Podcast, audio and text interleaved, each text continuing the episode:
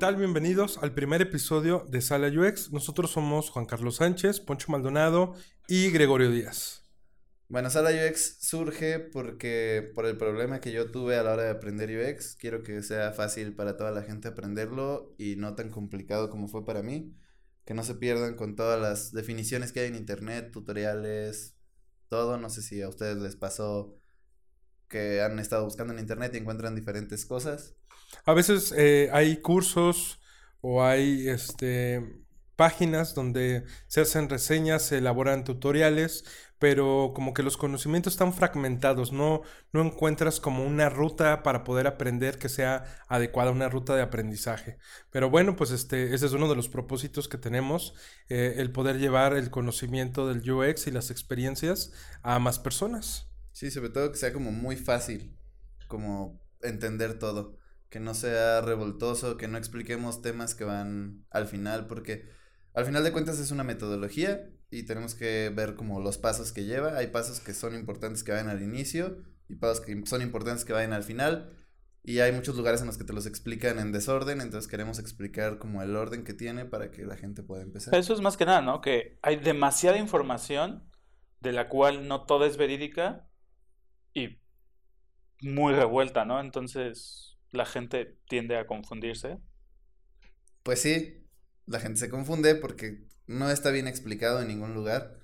Creo yo que el problema que encontré cuando empecé a estudiar qué era UX, a aprender qué era UX y cómo se hacía, no la encontraba por dónde empezar. Para mí ese fue como el mayor problema.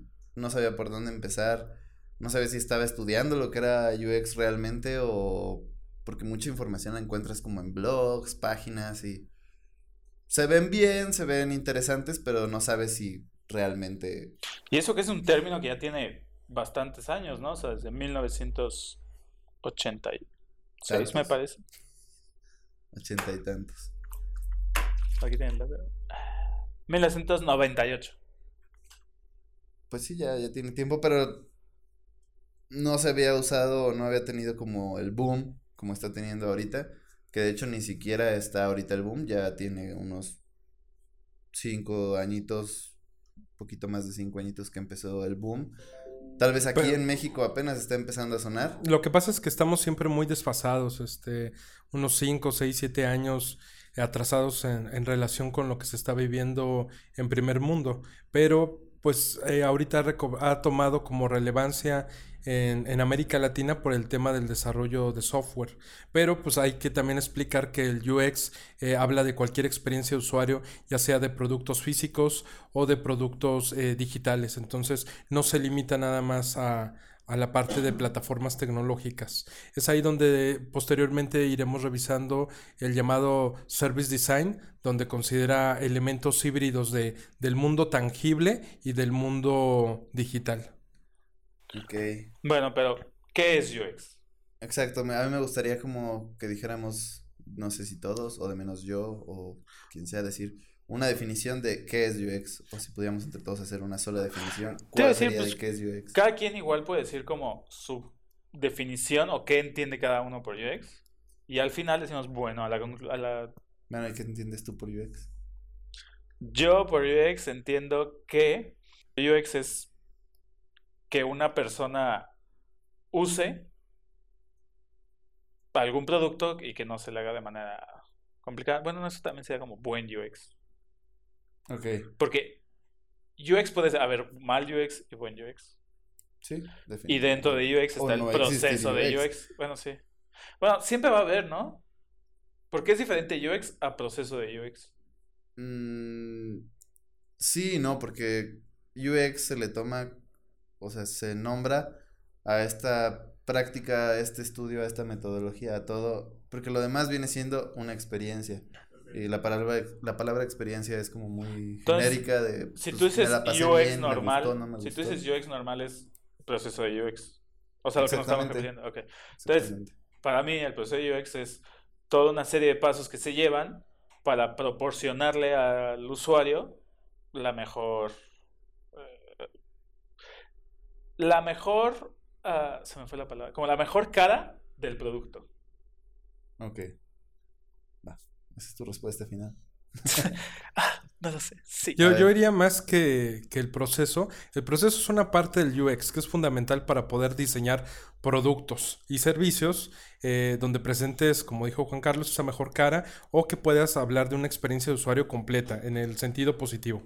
Pero para mí el UX es toda una filosofía de trabajo donde te vas a preocupar por el mínimo detalle para que eh, se encuentren ahí diferentes elementos que algunos son percibidos por eh, el usuario final, que, es el tema de la usabilidad, pero al final es generar experiencias eh, que puedan satisfacer y resolver necesidades. Entonces, el proceso es muy importante, pero va más allá del proceso. Para mí es, eh, es una filosofía donde vas a implementar diferentes metodologías que también las vamos a estar analizando, que acompañan y sirven a toda la experiencia usuario. Entonces, para mí, eh, el UX es una filosofía de trabajo.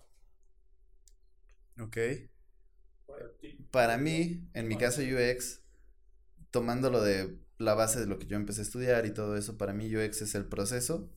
Bueno, es el objetivo, lograr una buena experiencia de usuario, pero en sí UX es el proceso que se tiene que hacer y lleva tanto la metodología, todos los pasos, como ya lo había mencionado, como terminología o muchos conceptos que hay que aprender, que hay que tomar en cuenta a la hora de hacer todo este proceso. Una forma de pensar a la hora de desarrollar un producto, también una en cierta parte la filosofía, como dices tú, es como una forma de pensar a la hora de desarrollar todo tu producto. Y todo esto con el fin de lograr una buena experiencia de usuario en el producto o servicio que se esté trabajando. para mí una manera fácil de entenderlo es poniéndolo con un ejemplo cotidiano que es la industria turística. Eh, nosotros cuando vamos de vacaciones o accedemos a la industria turística a través de un tour, de un sistema de hotelería, eh, de un restaurante, de servicios que se ofrecen alrededor de todo este ecosistema, es donde vemos el UX este, muy tangible. Por ejemplo, en el caso de los servicios turísticos, pues nos damos cuenta de los protocolos que existen de atención al cliente, del tipo de productos, la experiencia de cómo lleva los productos, el entorno, los olores, los colores, las formas.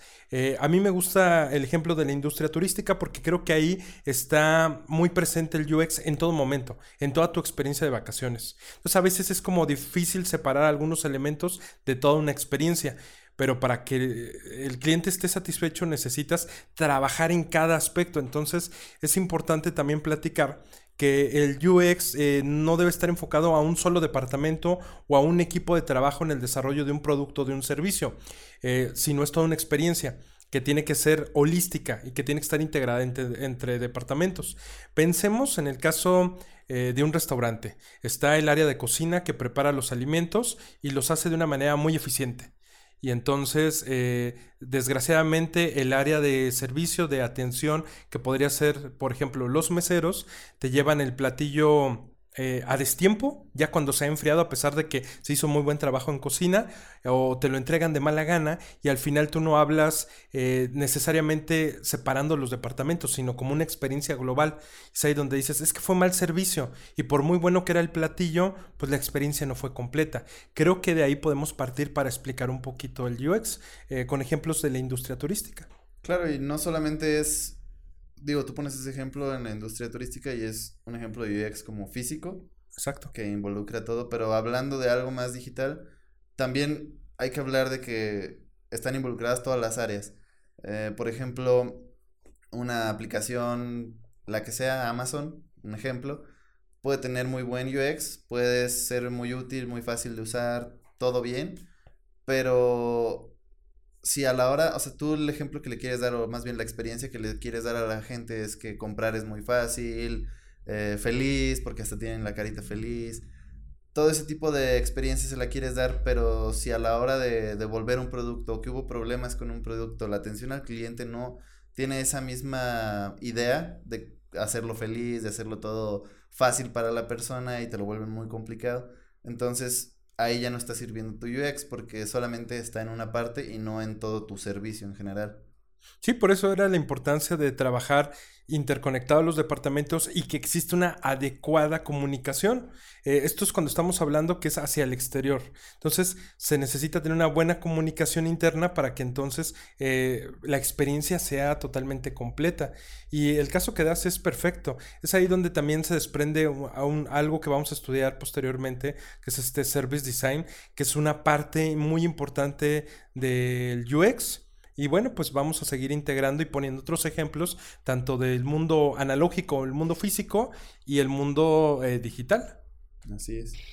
Pero bueno, a fin de cuentas, ¿cuál sería la definición de UX a la que llegamos? Pues. ¿Cómo podrías definir de mejor manera simple UX? Lo más simple que se me ocurre es que UX es el proceso que hay que seguir para lograr el mejor, la mejor experiencia en un producto o servicio, siempre teniendo en cuenta a los usuarios. Ese es como el objetivo principal, siempre tenerlos en cuenta. que sea el centro, que sea el centro del desarrollo del proyecto, del producto, del servicio. Pero también hay que eh, conocer que eh, esta metodología de la que hemos estado platicando, este proceso, pues proviene del Lean Manufacturing, que fue implementado por Toyota. Entonces eh, Toyota trabajó el llamado Toyota Production System, que es lo que le ha dado sentido al desarrollo actual del UX, porque UX pues eh, comenzaba nada más generando buenas experiencias para los usuarios, pero pues carecía de una metodología. Cuando se le da sentido a través de los antecedentes del Lean Manufacturing, ya creamos un Lean UX para trabajarlo. Entonces por eso decimos el UX es el todo y vamos a encontrar muchísimos elementos que lo van a componer y que en los siguientes podcasts o los episodios vamos a poder ir eh, descubriendo qué elementos componen al UX y, y, cómo se puede trabajar proyectos a partir de esta idea, de este método de trabajo, de esta filosofía que integra muchos conocimientos y a muchas metodologías. Sí, exactamente. Hay muchas formas de hacer este proceso de UX, muchas metodologías, como dices, la ágil. Design thinking. Bastantes, pero en sí lo que queremos es explicar todas ellas para que la gente pueda entender y no diga como, pues sí son muchas, pero cuál me conviene más usar o así. Vamos a explicar, no sé, los casos en los que convienen, cuáles funcionan en mejores situaciones y de dónde vienen. Y también hay veces que ni siquiera tienes que usarlas, te puedes ir por otras. Y hacer nuevas propuestas. Exactamente. También cualquier duda, pregunta o algún tema del que quieran hablar o que, que hablemos, pues, no lo pueden poner en nuestras redes eh, sociales. Estamos en Twitter como Sala UX en Instagram también como Sala UX y en Facebook ¿cómo nos encuentran? Como Sala UX Podcast. Muy bien, pues sin más, este, despedimos este episodio. Nos vemos en el siguiente. Entonces, espérenos. Muchas gracias. bye. bye.